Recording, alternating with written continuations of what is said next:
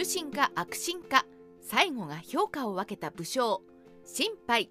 三国志の武将たちは後世でその評価が覆されることも多く価値観や時代の流れで再評価されたりしなかったりというのが面白いところです。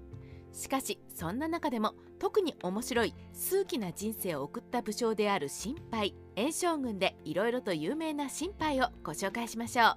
見終わった際にはどんな評価をしたいかそんな感想を聞きたくなる武将ですので知らない方はこの機会にぜひ心配について知ってみてくださいね。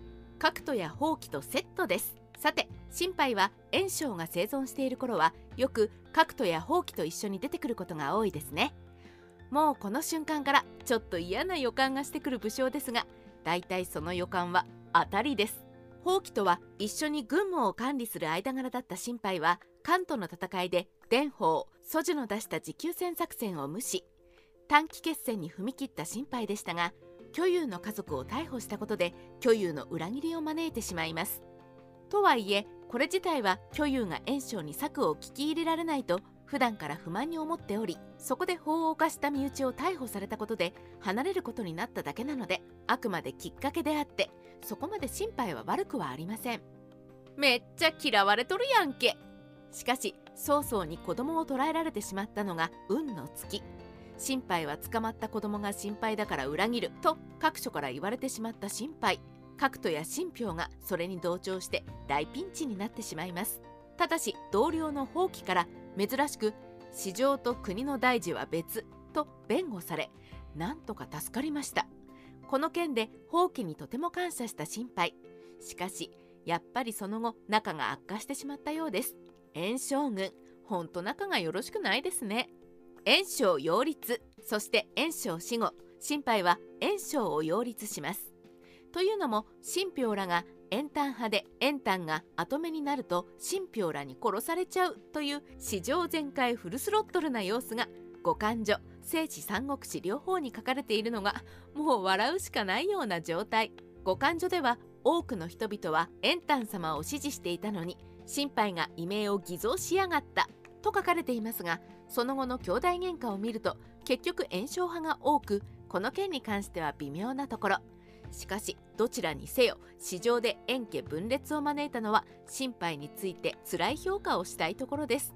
まだまだ終わらない市場。ですが心配のやらかしはまだまだ終わりません。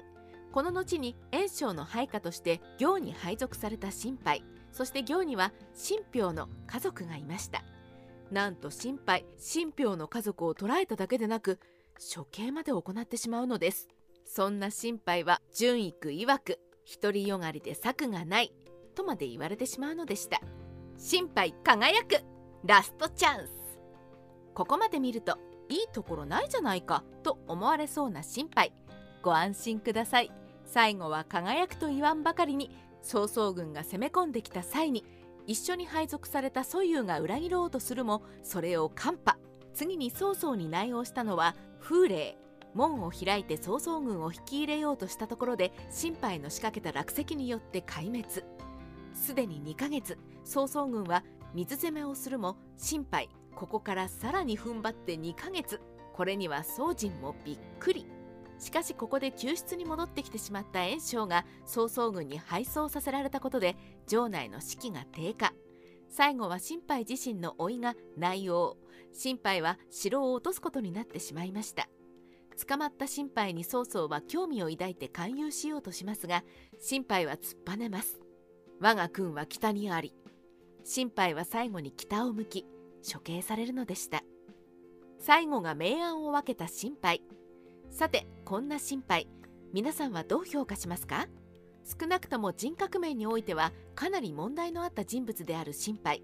しかし最後の最後での防衛戦が彼の評価を角斗や放棄と一線を分けさせたと言っても過言ではないでしょう。廃将士先生も心配ファンだったのか記録に対して主観とはいえかなり反論をしています。このためか三国志演義では心配はかなり中心としての面を描かれることとなりました。最後の印象は重要。不思議なものでやらかしたのも大きいのに最後に大きく見返せば優秀だったような気がしてしまう。一気に印象が変わるという良い例となっている武将かもしれません。逆に言えば最後が良くなければ延々とその一面を繰り返されるということもあるわけで個人的に嫌いではないけどそこまでのやらかしも大きいよなぁと思ってしまう武将ですね。心配は。良い面だけでなく悪い面もきちんと思い出そう。逆もしかりそう思いを新たにしてくれる武将でした。三国志ライター千の独り言今回はなかなか面白い人生を送った武将心配の紹介をさせていただきました。心配は最後の奮戦がなければ核と放棄らとそこまで評価は変わらなかったでしょう。そして同時に最後の奮戦は間違いなく中心のそれでもあります。なんだかんだ最後にどうしてここまで覚醒したのかそういう意味で気になる武将ですね。